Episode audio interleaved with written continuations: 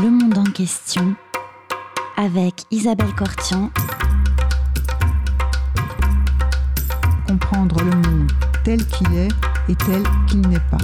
Bonjour à toutes et à tous et bienvenue sur Radio Cause Commune 93.1 dans le monde en question. Une émission aujourd'hui particulière puisqu'elle est enregistrée dans des conditions spéciales depuis la déclaration de l'état d'urgence sanitaire. En cette période de pandémie qui touche une part de plus en plus importante de la population mondiale, je ne vous dirai qu'une seule chose, chers auditeurs et chères auditrices, portez-vous bien, prenez soin de vous et de vos proches, soyez attentifs à autrui, et durant cette période de confinement imposé, de télétravail contraint, de déplacement limité, ouvrez grand vos yeux et vos oreilles sur le monde. Écoutez battre en vous le cœur de l'humanité. Bonjour Omar Bendera. Bonjour Isabelle Cortian. Vous, allez, vous êtes un ancien haut fonctionnaire algérien, économiste de formation, ancien président de Banque publique en Algérie. Vous avez été chargé de 1989 à 1991 de la renégociation de la dette nationale. Vous êtes exilé en France depuis 1992 et êtes actuellement consultant économique et financier. Alors, avec vous aujourd'hui, nous allons parler euh, de l'Irak en Algérie, ce soulèvement populaire qui a débuté il y a maintenant exactement 13 mois. Le commencement, on le fait remonter au 22 février 2019. Avant d'entrer davantage dans l'analyse du Irak en Algérie ou de l'Irak en Algérie, nous allons écouter la foule scandant. Écoutons.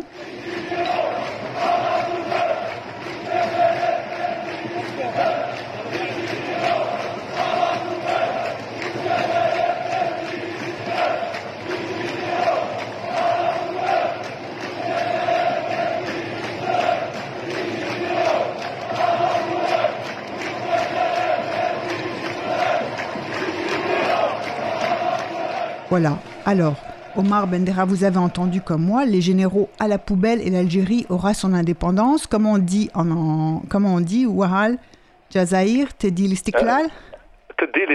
Les généraux à la poubelle, donc c'est un, un, slogan bilingue, puisque le début du slogan est en français et le reste est en, arabe algérien. D'accord. Euh, donc voilà, enfin partiellement. Euh, donc les, généraux à la poubelle, ou, El Jazair, et l'Algérie aura, gagnera, remportera, obtiendra son indépendance. Donc c'est un slogan évidemment à, charte, à forte charge symbolique et, qui montre euh, que les Algériens, eh bien, parle encore d'indépendance après, euh, en, 2019. Vous venez de publier un livre, euh, enfin, un ouvrage publié sous votre direction, en même temps que sous la direction de François voilà. Gèze, Rafik Lebjaoui et Salima Melav, qui est un ouvrage qui est paru aux éditions La Fabrique, un recueil de plusieurs contributions, et il est intitulé Irak en Algérie, l'invention d'un soulèvement. Alors qu'est-ce qu'on peut dire tout d'abord sur ce soulèvement qui a surpris tout le monde, euh, Omar Bendera? Oui, il a surpris parce qu'en fait, euh, pour, depuis, depuis, de nombreuses années, on pensait que le peuple algérien n'était euh, en mesure de protester qu'à la faveur des meutes circonstancielles et localisées et jamais de manière euh, politique et coordonnée. Oui. Euh, donc ça un peu la forme a beaucoup surpris, d'autant que euh, ça s'écartait totalement de l'émeute en ce sens que l'expression a été totalement policée et pacifique, ce qui a encore davantage dérouté à des observateurs euh, chez qui l'image de l'Algérien est en général associée à, à, une certaine brutalité, une certaine violence. Donc ça a surpris, ça a surpris parce que aussi l'on pensait que la société était complètement anesthésiée. Et il y avait même des théories euh, de sociologues nous présentant euh, l'opinion ou la, rue algérienne comme euh, victime d'une sorte d'anomie qui ferait que les liens traditionnels de solidarité, la politisation de la société avaient disparu. Et alors, on va peut-être reprendre quelques éléments de, chronologie. Hein. Euh, qu'est-ce qui fait que le 22 février, euh, tout d'un coup, euh, il y a un soulèvement populaire qui survient? C'est-à-dire que dans la plupart des grandes villes d'Algérie, les gens vont manifester. Ce sont des manifestations pacifique et elles interviennent quelques jours après le 10 février. Que s'est-il passé le 10 février 2019 ben, C'est l'annonce de, la, candidature du, président, de la République pour un cinquième mandat. Voilà, Abdelaziz Bouteflika est candidat à un cinquième mandat et il est dans une santé. La population ne l'a pas vu, c'est pas lui qui fait l'annonce, mais on voit simplement son cadre, n'est-ce pas? Le portrait, son portrait encadré, et c'est par un communiqué que les gens apprennent ça. Alors, si j'ai bien compris, entre le 10 et le 22 février, il y a euh, des manifestations, mais elles sont dans certaines villes, mais pas partout. Et le 22 février, oui, et le 22 février, elles éclatent euh, sur tout le territoire à la sortie, à la sortie de la prière du vendredi. Du vendredi. Euh, voilà. Donc sur tout le territoire, des gens sortent dans la rue.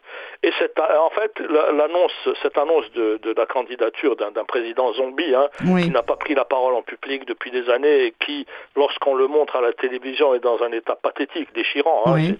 C'est une sorte de, de, de de grands malades qu'on traîne dans une situation qui est absolument indigne et indécente. Donc euh, les Algériens étaient déjà plutôt remontés et on sentait, moi je suis en contact fréquent avec beaucoup d'amis euh, en Algérie, sur tout le territoire, et on sentait monter une certaine exaspération, une certaine, un sentiment, si vous voulez, de d'inquiétude aussi pour le lendemain. Bah, tout se mélange dans, pour euh, pour, si vous voulez, euh, que cette euh, annonce agisse comme euh, une étincelle qui va faire exploser ce baril de, ressentiment et d'amertume. Mettre le feu à, la plaine, comme on disait autrefois. Alors, le 22 février, donc, on va reprendre un peu parce que ce mouvement, donc, il concerne des hommes, il concerne des femmes. Il a lieu chaque vendredi, après la, la, prière du vendredi, la grande prière du vendredi. Mais il y a aussi à un moment donné, les étudiants qui, eux, manifestent le mardi. Oui, tout à fait. Euh, au bout de quelques semaines de, manifestation du vendredi, les étudiants euh, entrent dans la danse, si j'ose dire, en voulant exprimer eux-mêmes leur protestation et en choisissant le mardi comme jour de mobilisation sur, euh, sur toutes les universités d'Algérie. Et comme il y a des universités dans les 48 euh, provinces et départements d'Algérie, mhm. euh, ça, fait, ça fait tout de suite un effet de masse. Hein.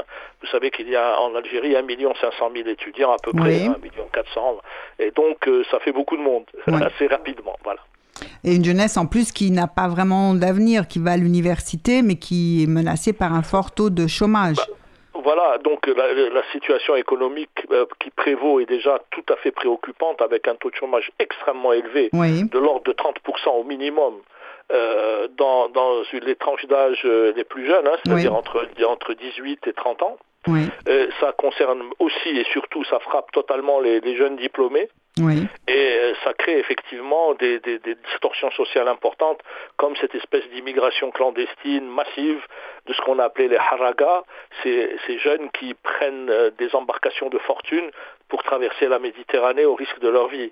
Hmm. Donc il y a chez les jeunes une grande euh, inquiétude pour leur futur immédiat et pour un lendemain qui s'annonce très compliqué, particulièrement avec la chute des prix du pétrole depuis 2014-2015.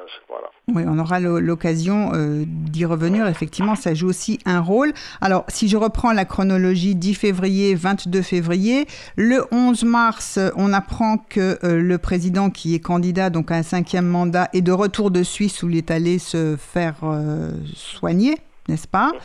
Et euh, finalement, euh, il annonce à ce moment-là que les élections sont reportées, qu'elles n'auront pas lieu le 18 avril comme prévu, et il annonce également qu'il renonce à se présenter à un cinquième mandat. Oui, alors là, c'est des tentatives de replâtrage de, dernière, de dernière instance.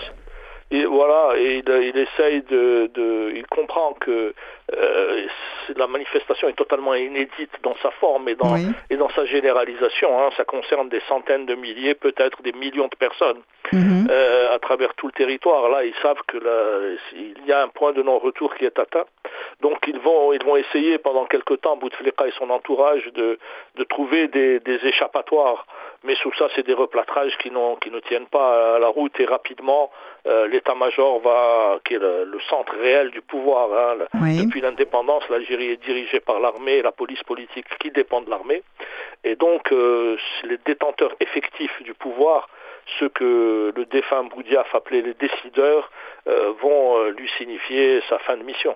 Et alors, la foule, à ce moment-là, dès le 11 mars, il y a un premier slogan, effectivement, qui arrive qui s'appelle Qu'ils dégagent tous, n'est-ce pas? C'est-à-dire euh, ni Bouteflika qui dit qu'il ne se présente pas un cinquième mandat finalement, et on ne veut pas, euh, enfin, ce, slogan Qu'ils dégagent tous, c'est-à-dire euh, rentre en, va devenir progressivement le mot d'ordre du Irak oui, alors c'est un des mots d'ordre un peu opportuniste. Hein. C'est une histoire assez, sympathique d'un jeune homme, euh, travailleur de, populaire hein, d'un quartier, quartier pauvre d'Alger qui interrompt une, une transmission directe d'une journaliste d'une chaîne arabe euh, pour dire qu'il s'en aille tous.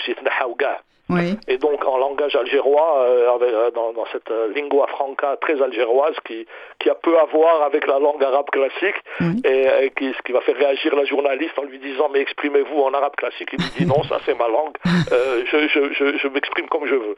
Et, et, je veux qu'ils partent tous, qu'ils s'en aillent tous qu'il dégage en fait.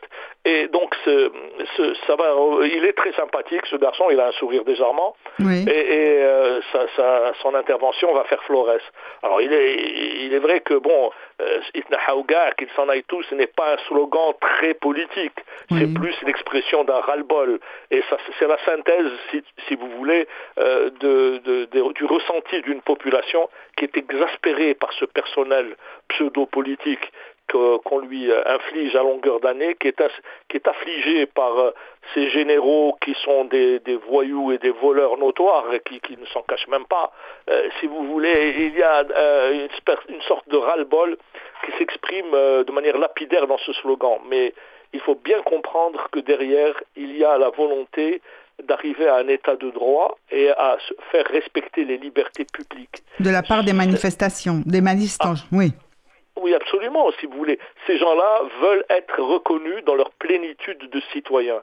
L'indépendance qu'ils réclament dans, leur, euh, dans les slogans, c'est la fin. En réalité, c'est le contenu politique d'une indépendance qui s'est limitée à la seule euh, réhabilitation de la souveraineté nationale et qui ne s'est pas élargie aux libertés publiques et à la citoyenneté. C'est ce que, alors, dans, les manifestations, on entendait dire que oui, en 1962, finalement, c'est l'indépendance du sol, du pays qui s'est produit, mais le peuple, maintenant, il doit conquérir sa véritable indépendance et dignité. Tout à fait. Voilà. Vous, le, vous, le, résumez parfaitement. C'est exactement cela. Alors, est-ce qu'on peut parler euh, de, de qui participe aux manifestations? Oui, alors ça, c'est aussi un phénomène intéressant. Tous les observateurs ont été euh, ont été surpris par le caractère euh, extrêmement mixte euh, à tout point de vue de, de, de, la composition des, des, manifestations. Il y a beaucoup d'hommes, mais il y a énormément de femmes. Il, y a, il y a des jeunes et des vieux. Euh, il y a des gens de toute sensibilité politique. Mhm. ça va des, des laïcs anticléricaux aux religieux traditionnalistes. Et, et, ça couvre tout le spectre politique politique algérien, mais tous se retrouvent pour demander, si vous voulez, euh, pour un slogan euh, qui, est extrêmement euh, parlant, c'est celui qui revient souvent, Doula Madaniya Machi Askaria, un État civil et non militaire. Donc ils se retrouvent tous sur ce consensus vraiment de base qui est celui de l'État civil, de l'État de droit, par opposition à l'État de force, à l'État militaire. Voilà. Donc euh, ces gens sont, sont, effectivement tout à fait multiples. On trouve des berbérophones et des arabophones, euh, des gens du grand sud algérien, ça a beaucoup surpris. Mhm. Euh, les populations du sud sont des populations réputées paisibles, tranquilles, loin de toute effervescence politiciennes, et eh bien là, elles ont oui, qui n'ont pas des traditions de, de, manifestation ou de soulèvement ou de révolte en particulier dans ah, l'histoire. Oui, oui. Et, là, mm. et, là, ça a vraiment euh, interloqué beaucoup d'observateurs de voir euh, dans des villes comme Tamanrasset, Janet ou, ou, Béchar des manifestants sur le même mode que celui observé à Oran, à Constantine ou à Alger, réclamer la même chose. Alors, dans, cette dans ces manifestations également, on voit beaucoup de portraits Alors, par opposition au portrait de Bouteflika que la foule ne veut plus voir en disant bah oui, c'est un cadre vide, on voit euh, ressurgir euh, des portraits de figures historiques. Est-ce que vous pouvez en parler, par exemple, et, euh, sont On a parlé qu'on voyait des photos de Ben Mehdi, de Ben Boulaï, d'Aban Ramdam. On a vu aussi des photos d'Ali Lapointe, le révolutionnaire qui avait été tué par les parachutistes français en 1957. Toutes ces figures-là, elles sont connues des gens? Absolument. Alors, euh, si vous voulez, dans le livre, dans, le livre, euh, il y a tout un passage qui est un, chapitre qui est euh, consacré à, cette récupération des figures de la révolution, héroïques de, l'indépendance, oui. Voilà, donc de la guerre, de la guerre de, libération contre le colonialisme. Et donc, si vous voulez, ça montre que les, ces, ces jeunes, en particulier, ont conscience du prix payé par leurs aînés pour leur liberté, pour la liberté du pays. Oui. Et ils ont conscience que le sacrifice de, ces gens, de ces incarnés par ces héros un peu mythiques, euh, que ce sacrifice n'a pas été vain. Mhm. que ces gens ne sont pas morts pour rien, qu'ils ne, ils n'ont pas fait, euh, ils n'ont pas consenti le sacrifice suprême euh, pour pour un résultat finalement tout à fait tout à fait décevant. Donc aujourd'hui, ces gens-là, ces jeunes, reprennent euh, une histoire, le cours d'une histoire, semble dire nous continuons une histoire qui est ancienne et qui repose sur des mythes actifs des mythes vivants. Et ça, c'est euh, aussi une observation tout à fait intéressante parce qu'il faut bien comprendre que l'histoire en Algérie n'est pas enseignée de manière particulièrement euh, euh, destinée à mettre en valeur euh, cette période et, et cet aspect de, l'engagement de, militants qui, sont, qui se sont sacrifiés. Oui, ni en particulier. Oui. je vous en prie, ni en particulier des figures qui, depuis le début de, du, mouvement et de la naissance du FLN, revendiquaient l'instauration d'un État civil et non pas le contrôle par les militaires. Oui, parce que si vous voulez, revient, reviennent effectivement dans, dans les manifestations et chez les manifestations, chez les manifestants, pardon, une, euh, une préoccupation très ancienne de la révolution algérienne, celle qui a donné lieu aux résolutions les plus emblématiques du congrès fondateur de la Soumam en, en, 1956. En Kabylie. Euh, En Kabylie, où, euh, si vous voulez, avait été affirmée la primauté du civil sur le, sur le militaire et la primauté des maquis de l'intérieur sur euh, les organisations extérieures. Euh, voilà, sur l'organisation extérieure de la LN-FLN. Et donc, si vous voulez, euh, aujourd'hui, ces jeunes disent clament, proclament, revendiquent la mise en force de ces principes dans la quotidienneté de leur, de leur existence. Oui, et donc une, se, se, se, enfin, demande, euh, se révolte contre la confiscation de la révolution par une clique de généraux, on va dire. Mais je, vous propose, je vous propose une première pause musicale, si vous le voulez bien, Omar Bendera. Euh, nous allons entendre une jeune rappeuse algérienne, Radia Mediane. Et si j'ai mal prononcé, vous me corrigez? Non, c'est ça, Radia Mediane. Radia Mediane. chanteuse. Alors, nous, et nous l'écoutons et nous allons parler de sa chanson ensuite.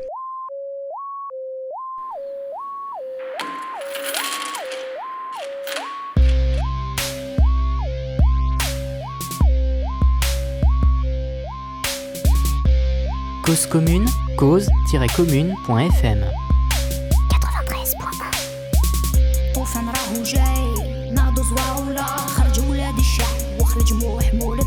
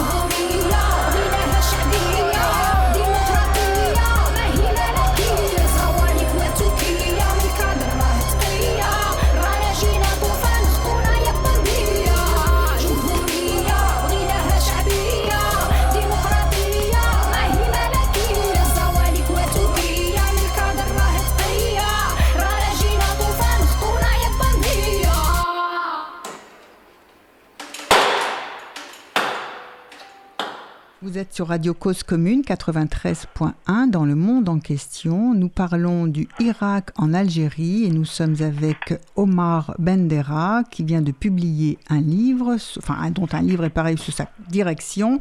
Et euh, Omar Bendera, cette euh, jeune rappeuse algérienne, elle est exilée depuis 2015, elle vit en République tchèque et parce qu'effectivement elle n'avait pas vraiment de place dans le pays, elle ne trouvait pas sa place, mais pourtant elle a, elle a su très bien exprimer la, la révolte qui bouillonnait dans les cœurs des Algériens.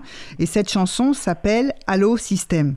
Est-ce que vous pouvez nous parler, ce qu'on nous demande d'entendre oui, oui, alors c'est une chanson qui est devenue un peu, euh, euh, comme la chanteuse d'ailleurs, hein, Oui. une, euh, une sorte de leitmotiv de, des manifestants. C'est c'est une des, c'est pas la seule. Hein, il y a Oui. d'autres chanteurs, mais elle, si vous voulez, c'est sans doute celle qui a produit les textes les plus, euh, les plus explicites, les plus forts.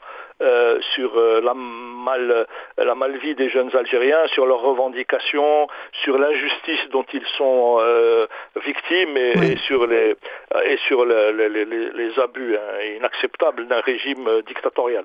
Donc effectivement, elle, elle a quitté l'Algérie parce qu'elle ne pouvait pas s'exprimer, parce qu'on l'a bâillonnée, on lui a mis des bâtons dans les roues, on lui a interdit de s'exprimer littéralement, hein, en non pas, si vous voulez, en la, la bâillonnant physiquement, mais en l'empêchant d'enregistrer, en lui, en lui offrant aucune condition minimale de, de- de faire son métier.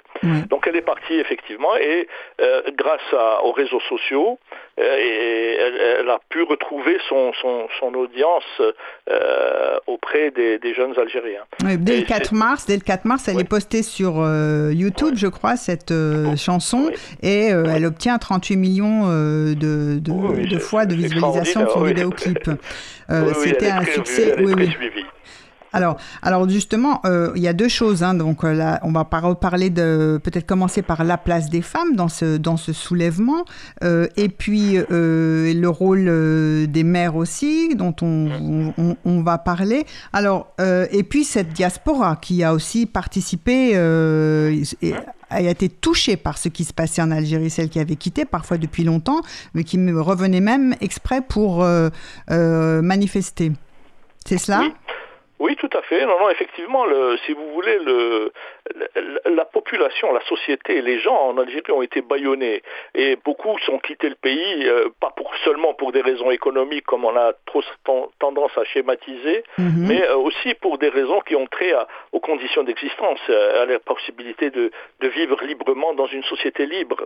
Euh, donc il y a effectivement chez la diaspora, et en particulier en France, où elle a été longtemps réprimée et encadrée par les appareils de la police politique Oui. euh, algérienne, avec la complicité des autorités françaises. hein. Euh, oui, avec Euh, la- même certains communauté. assassinats aussi sur le sol français. La communauté algérienne en France a été euh, longtemps encadrée et surveillée de très près par la police algérienne, appuyée par, par, des institutions mhm. françaises. Donc pendant longtemps, cette communauté a été gérée par la peur et bâillonnée. Et elle s'est, elle a commencé à se libérer elle aussi de, de cette peur, de cette, de ce conditionnement au silence, mhm. au silence qui, lui a été imposé, intimé par par un pouvoir policier. Donc la diaspora se retrouve euh, et retrouve une image de l'Algérie qu'elle a, a toujours eue euh, en elle, mais qu'on a toujours euh, essayé de, de maquiller, de manipuler, et en la représentant de manière souvent caricaturale et désobligeante.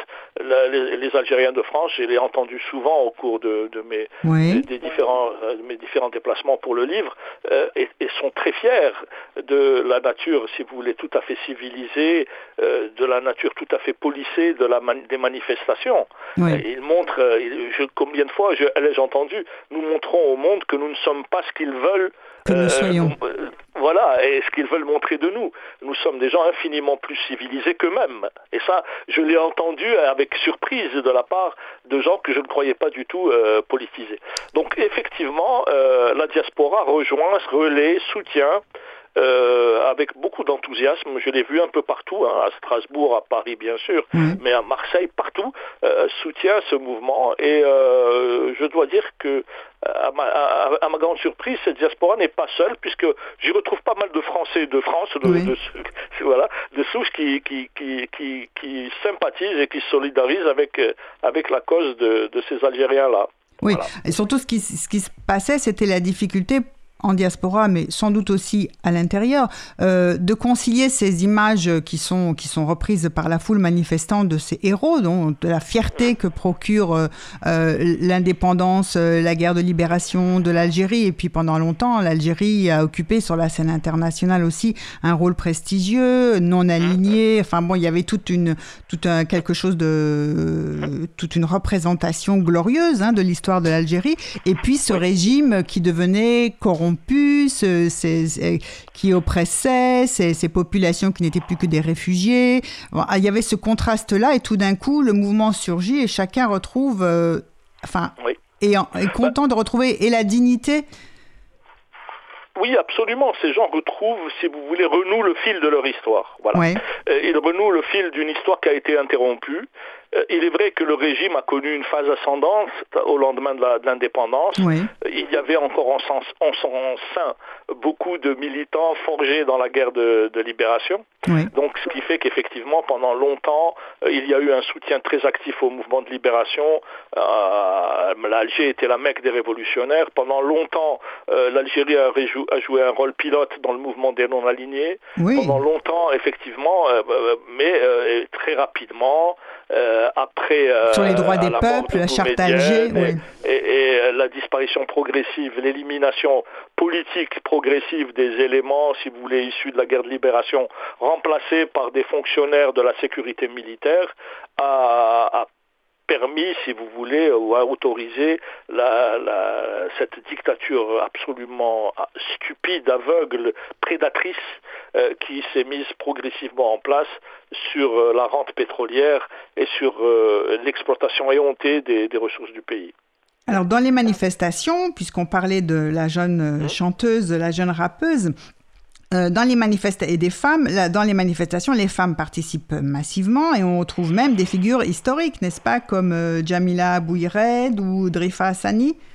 Oui, oui. Elles ont participé aux manifestations. Oui, les femmes participent massivement, elles participent partout, pas seulement à Alger. Oui. Et ce qui est encore plus frappant, c'est que non seulement elles participent, mais elles prennent la parole. Oui. Et là, c'est vraiment, euh, effectivement, euh, c'est une donnée nouvelle, c'est une, euh, c'est un indicateur de la maturation, de la transformation profonde de la société algérienne. C'est une société dont, qui hérite d'un long, un long passé de régression coloniale. Hein. Vous savez que quand les Algériens se libèrent en 62, 98% de la population est analphabète après 132 ans de mission civilisatrice. Donc ces gens-là... 98%, euh, vous avez dit. 98% de, la, population, est analphabète. dans les deux langues. Mhm. Euh, il y avait 1500 étudiants dans le supérieur. Il y avait un seul ingénieur en génie civil qui a été tué par l'OAS. Donc vous voyez, pour une population de 8 à 9 millions d'habitants. Donc vous voyez euh, la, situation qui est absolument catastrophique en, 1962. De ce point de vue-là, eh bien, ces manifestations montrent euh, que la société a complètement changé. Et euh, comme le faisait observer, je le dis à chaque fois, un, un, sociologue, il me dit, mais vous voyez, ces jeunes hommes et femmes qui manifestent sont les enfants de mères massivement alphabétisées ce sont ces mères qui ont transmis mieux que les nôtres, mieux que les nôtres. Euh, elles ont transmis la mémoire de la guerre de libération, la mémoire de ces noms de martyrs, de ces noms de combattants pour la liberté. Euh, c'est ces mères qui ont appris euh, à leurs enfants, qui, les ont aidés à, à poser, à reconstituer une histoire qui a souvent été mise entre parenthèses par, euh, par euh, les autorités. D'ailleurs, on a vu aussi dans la, foule, pardon, je vous ai mmh. coupé, vous voulez continuer Je vous en prie. Euh, on, a vu aussi dans la foule des, portraits, par exemple, de, la résistante Fatma Nsoumer. Donc ça, ça veut dire aussi qu'il y a effectivement il y a une transmission parce que elle, c'est une berbère qui luttait contre l'occupation française dans les années 1850.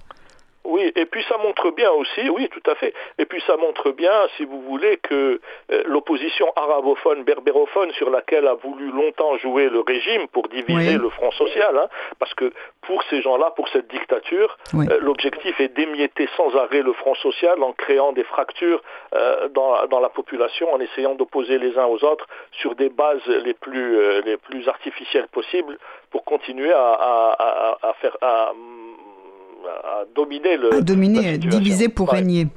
Voilà, divide and rule, effectivement. Mhm. et, là, ça montre qu'effectivement, ces, ces, héros, ces héroïnes, qui sont, qu'ils soient de l'Est, de l'Ouest, du Centre ou du Sud, eh bien, ils sont revendiqués par tous.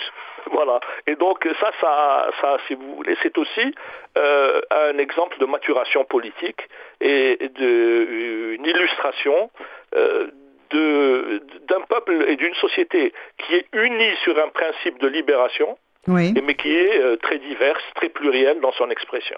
Oui, alors une chose euh, caractéristique de ce mouvement, c'est qu'effectivement, tout ce qu'ont tenté euh, les autorités de faire pour diviser le mouvement ou le discréditer, ça n'a pas marché finalement. Et les manifestations sont restées pacifiques et elles durent depuis 13 mois, tous les vendredis. Oui, oui, non, le, régime est aujourd'hui complètement démuni de moyens. Il n'a plus euh, aucun levier pour euh, embrayer sur euh, les revendications sociales. Il n'a plus de levier pour essayer de détourner ces revendications. Je me souviens, tous les observateurs se souviennent de la facilité avec laquelle le système pouvait mobiliser des manifestations spontanées, entre guillemets, pour soutenir telles élections, pour soutenir tel candidat. Mhm. Il n'a plus aujourd'hui euh, les moyens de faire cela. Il n'a plus, n'est plus audible, il n'est plus écouté et il est même, euh, euh, c'est très fort, méprisé par la population. Il n'y a pas seulement de la, détestation parce que ce sont des bandits, des prédateurs, mais il y a aussi du mépris vis-à-vis d'une catégorie politique qui est jugée immorale et sans scrupules. Voilà. Donc, les Algériens se réapproprient euh, leur histoire et, l'espace public aussi au fur et à mesure qu'ils manifestent dans les villes, qui portent souvent des, noms de héros de la guerre de, libération. oui. Oui, vous avez raison. C'est vraiment ça. Et aujourd'hui, si vous voulez, le, régime n'a plus d'aucun argument. Il est nu face euh, à une population à qui, euh, qui lui tourne le dos et qui lui tourne le dos de la manière la plus radicale qui soit, c'est-à-dire qu'il l'ignore en fait. Euh, il l'ignore. Alors aujourd'hui, effectivement, avec, le, avec la, propagation du Covid-19, euh, il est de plus en plus question de suspendre euh, ces manifestations. Il y a beaucoup de voix qui s'élèvent pour demander une pause, parce qu'il faut éviter, comme vous le savez, les regroupements et, les, les, assemblées pour, pour limiter la, la, propagation de ce virus terrible. et là, si vous voulez, mais je sens bien que les gens sont, sont prêts à le faire sont prêts à, à, mettre euh, une sorte de, de, euh, de, parenthèse. oui, de parenthèse, mais on sent bien que ce n'est qu'une parenthèse et que le divorce aujourd'hui il est consommé. La rupture est irrémédiable, elle n'est pas, je vois pas euh, la possibilité de revenir au statu quo ante. il n'est pas possible de revenir au 21 février. Oui, euh, oui. Voilà, donc si vous voulez, la, la situation aujourd'hui ne peut évoluer que dans le sens de la satisfaction des revendications populaires. D'accord. Et euh, oui, alors il y a, y a, ça, euh, et en même temps, le, le, régime est face à une crise terrible avec l'effondrement aussi des cours du pétrole.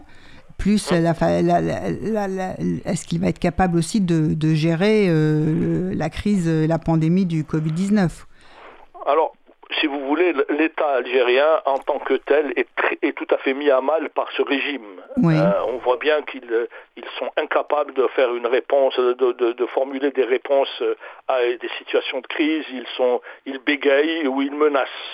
Euh, voilà. Donc ils n'ont pas de, ils n'ont pas de réponse, ils n'ont pas de capacité d'embrayage sur la société. Et effectivement, comme vous le dites, euh, l'accélération de la baisse des prix du pétrole à un niveau catastrophique. Hein.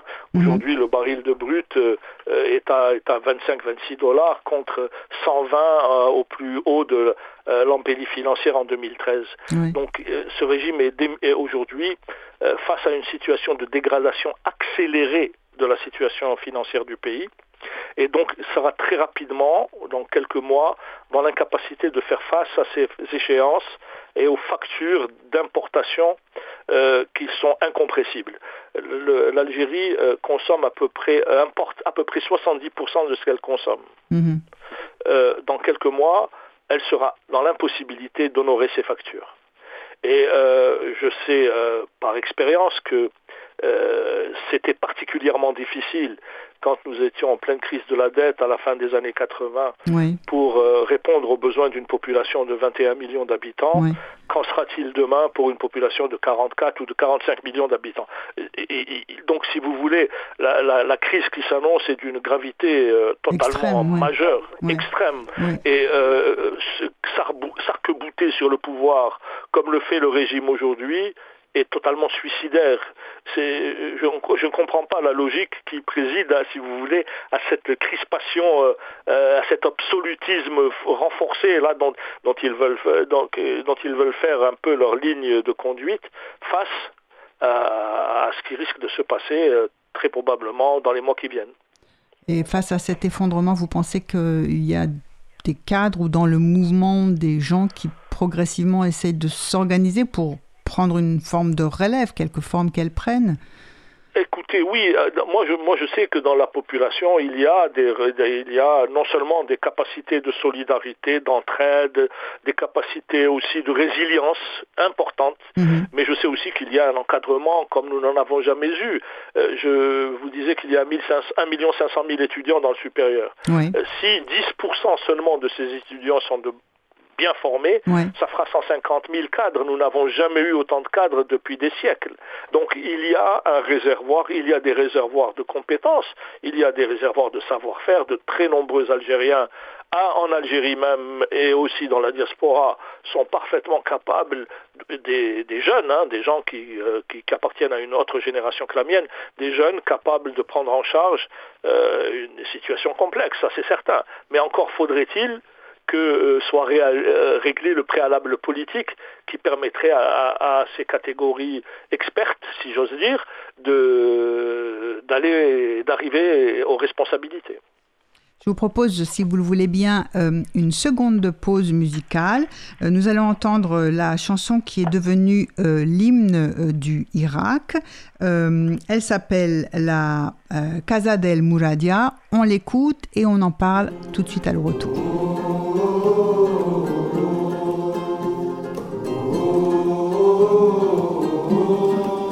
Cause commune, cause-commune.fm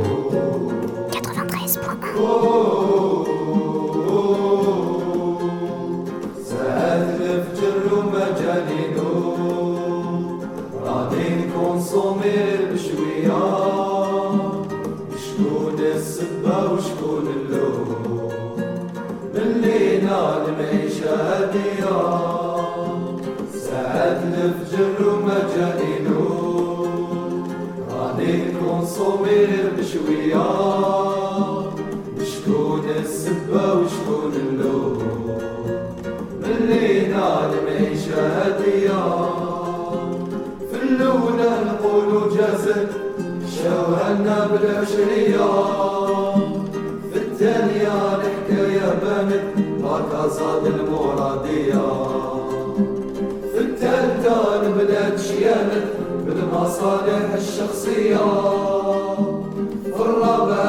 الكوبية ماتت ما زالت القضية في الأولى القلوب جازت شوهتنا بالعشرية.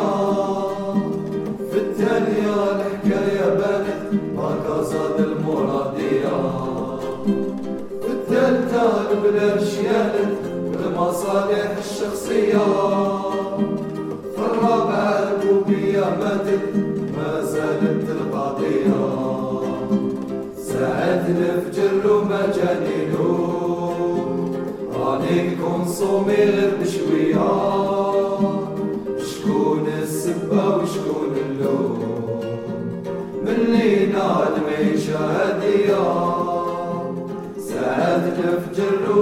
ومجانينو راني نكونسومي غير بشوية شكون السبة وشكون اللوم ملي نال المعيشة هادية والخمسة راهي تسوي فيه بيناتهم راهي مبنية والباصيرة ورشي فيه مفوة تاع الحرية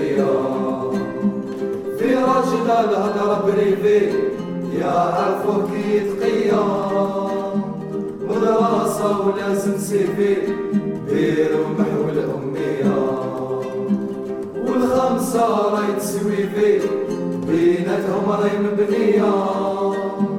والباسي راه ورشيفي غفوة الحلم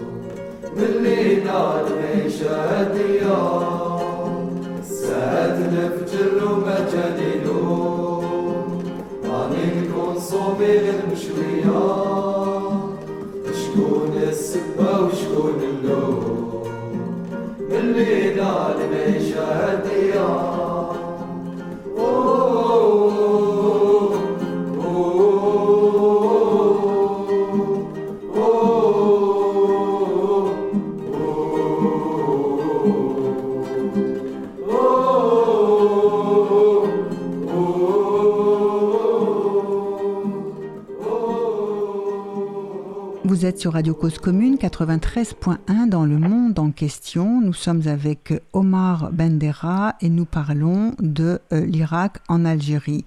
Euh, nous venons d'écouter euh, une chanson, La Casa del Mouradia. Qu'est-ce que ça veut dire la Casa del Mouradia, Omar Bendera? Ah bah, c'est une une chanson imaginée en tous les cas créée par par des jeunes supporters d'un club de foot algérois. Oui, l'USMA. Euh, L'USMA d'Alger. Ah, mhm. moi, je suis supporter du Mouloudia, c'est pour ça que j'ai du mal à ah, reconnaître ah, oui, oui, oui. non, non, non, plus sérieusement. Non, non mais si, on a le droit. hein. Non, non, non, ce sont, ce sont, c'est les mêmes jeunes en fait. Hein, oui.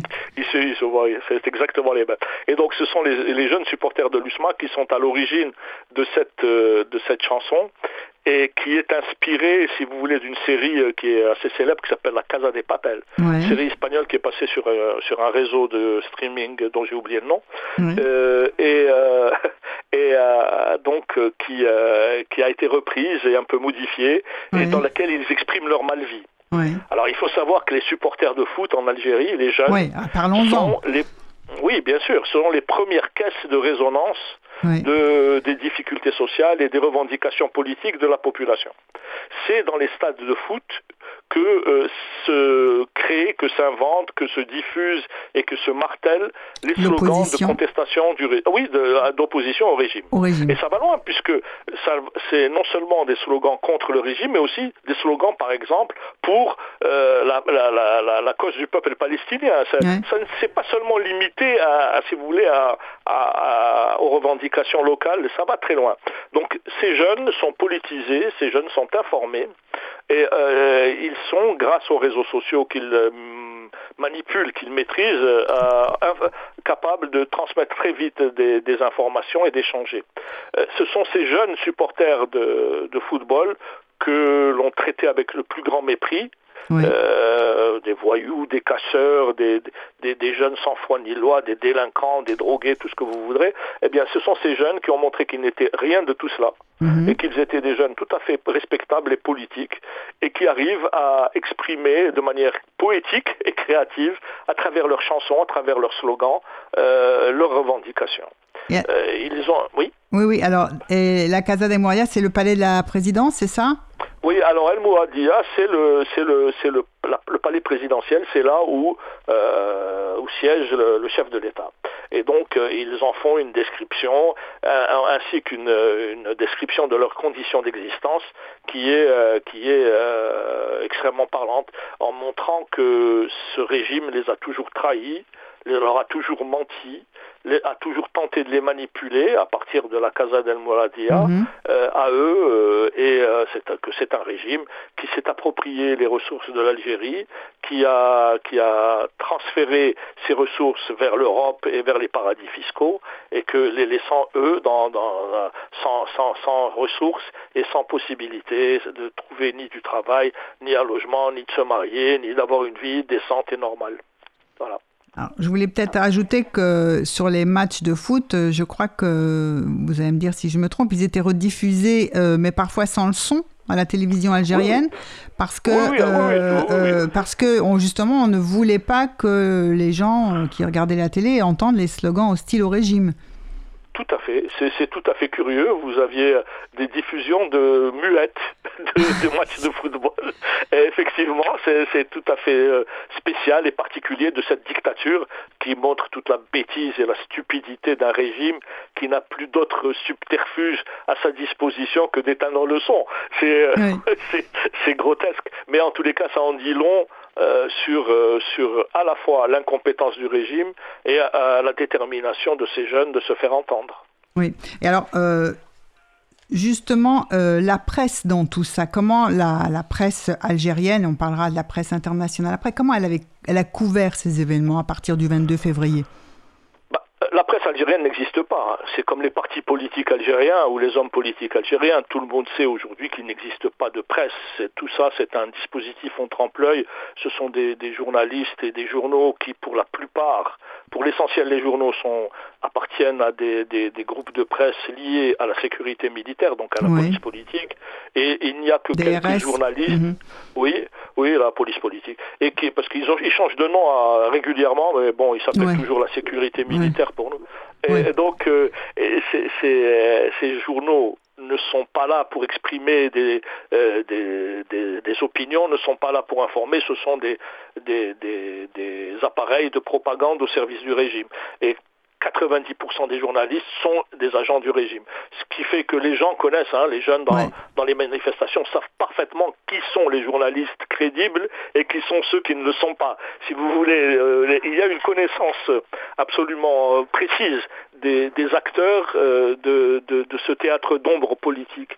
Donc effectivement, la presse algérienne n'existe pas. C'est une, c'est une presse aux ordres qui est là pour relayer euh, les, thématiques et les orientations du régime. Ça, vous avez le euh, service après-vente euh, des décisions du régime, c'est ça en quelque sorte oui, oui, alors ça, a pu, ça a pu, si vous voulez, cette presse, comme ces faux partis politiques, a, servi de décor, de trompe-l'œil, de village Potemkin au régime, pour vendre un peu une image de démocratie, comme cette Assemblée nationale croupion, comme toutes ces institutions qui sont autant de, de, de décors. Oui. Euh, ça a pu être vendu à l'opinion publique internationale comme étant euh, une vitrine, une façade démocratique. Euh, personne n'y a cru.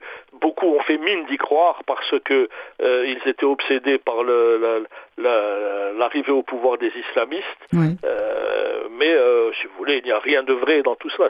le, régime algérien est un énorme mensonge. Donc au départ, la, les, manifestants n'entendent pas du tout, n'attendent pas du tout un soutien de la part de cette presse donc, qui commence, qui soutient d'ailleurs la, la, candidature, euh, le cinquième mandat de Bouteflika et qui euh, euh, relaie des accusations de de zouave, c'est ça, ou lance des fausses nous, des, des, des mauvaises, des, des, font des campagnes de désinformation, fake news. On a parlé de mouches électroniques. Oui, alors effectivement, si vous voulez, ce qui se passe, c'est que euh, la, la, population, pour s'informer, ne compte absolument pas sur les télévisions ou sur les, ou les, sur les Privé ou public, Oui. oui. Voilà. Donc la, la source d'information, c'est, ce sont les réseaux sociaux, c'est Internet. Et donc très rapidement, euh, le, régime s'est rendu compte de cela et il a constitué une sorte de brigade électronique de la police politique euh, que les Algériens dans leur humour euh, appellent doubab, les, les mouches électroniques, chargées de, de, diffuser des fake news, chargées de faire dans l'intox, si vous voulez, de manipuler l'opinion à travers les réseaux sociaux. Mais encore une fois, l'habileté, l'intelligence des jeunes a fait que très vite ces, ces manœuvres ont été euh, percées à jour, mises, euh, à nu. Et euh, au contraire, beaucoup de jeunes se sont fait une spécialité en quelque sorte de les dénoncer et de, de, les de mettre en garde les autres manifestants sur voilà contre contre l'intox et les, fake news répandues par ces mouches électroniques. Donc il y a une guerre de l'information. Et à mon avis, la guerre de l'information elle est gagnée par la jeunesse. Euh, voilà, elle est largement gagnée parce que il n'y a aucun talent dans cette presse d'État, dans cette presse euh, d'affairistes, d'hommes de lige du régime. Il n'y a pas beaucoup de savoir-faire, il n'y a pas de professionnalisme. Euh, quand on n'a pas de déontologie, on peut difficilement être professionnel. C'est pas à vous que je vais le dire, mais c'est un peu ce, qui fait qu'aujourd'hui le régime est sans voix et sans relais. Alors, je voudrais bien qu'on lise un extrait, enfin je vais lire si vous le voulez bien, un, extrait d'un texte d'un discours testament que vous, datant du 12 mars 2012 qui est écrit par un dirigeant historique de la révolution algérienne. Il s'appelle Hossein Aïtamed. Il est mort en 2015, donc il n'a pas pu voir le Irak. Mais euh, il exprime bien, enfin je trouve qu'il résume assez bien ce qui s'est passé avec le Irak en Algérie. Et si vous voulez bien, on va le lire. Avec plaisir. Casser le mur de la peur. C'est ce qu'ont fait les familles de disparus depuis des années en bravant la répression et les interdits. C'est ce qu'ont fait les avocats qui les ont soutenus et aidés à porter leur combat dans toutes les arènes nationales et internationales. C'est ce qu'ont fait les familles de victimes du terrorisme. C'est ce qu'ont fait les jeunes de Kabylie en 2001.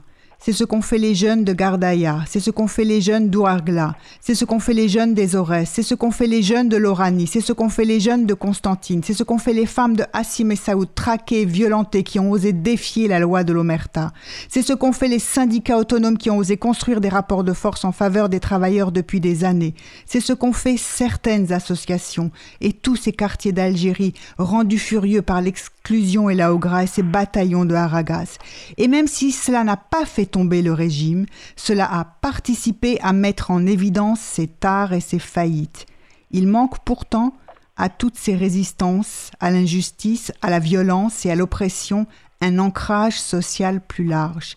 Il leur manque l'aide et le soutien de médias libres et crédibles. Il leur manque de se voir et de savoir ce qui les lie et ce qui les sépare et comment ne pas tomber dans les pièges de la division, de la dispersion et de la diversion. C'est finalement ce qui s'est passé avec Irak, en Algérie, Omar Bendera. Oui, tout à fait. Euh, On a cassé le mur. Euh, Vous étiez ému en pensant. J'ai toujours. C'est très émouvant d'entendre les paroles de Hossein Ahmed. Oui. Euh, c'était un homme extrêmement proche du peuple algérien qui était vraiment au diapason des revendications populaires. J'ai eu le privilège de, le côtoyer, d'être dans son cercle rapproché pendant longtemps et je peux vous dire qu'effectivement cet homme-là euh, euh, traduisait très bien avec une, exactitude remarquable l'état d'esprit du peuple algérien. D'ailleurs je tiens à dire que son enterrement, ses funérailles en 2015, oui. Ça fait exactement cinq ans, je crois, qu'il est décédé, n'est-ce pas? Oui, tout à fait.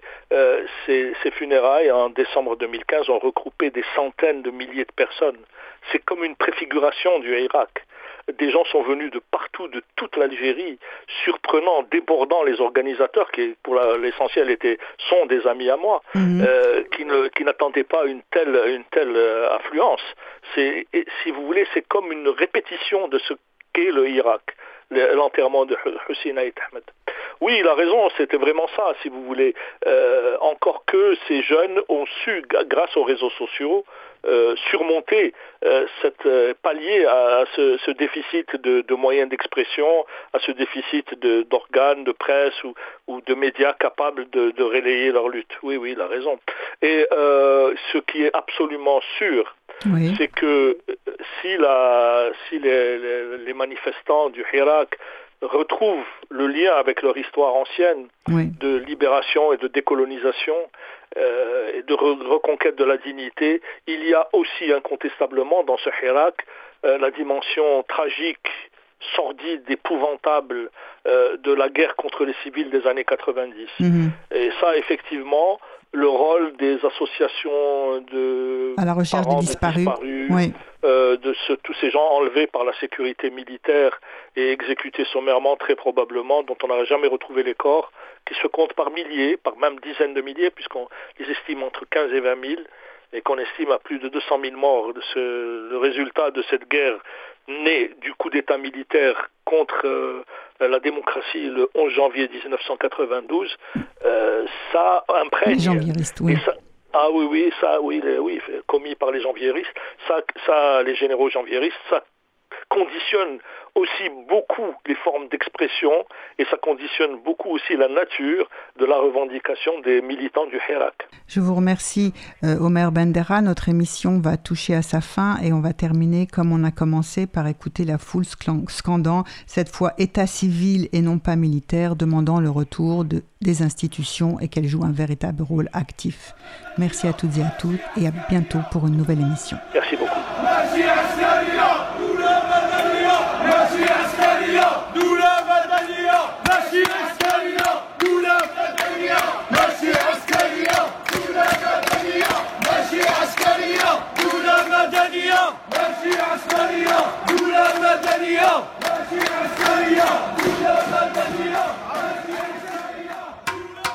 Le monde en question avec Isabelle Cortian. Comprendre le monde tel qu'il est et tel qu'il n'est pas.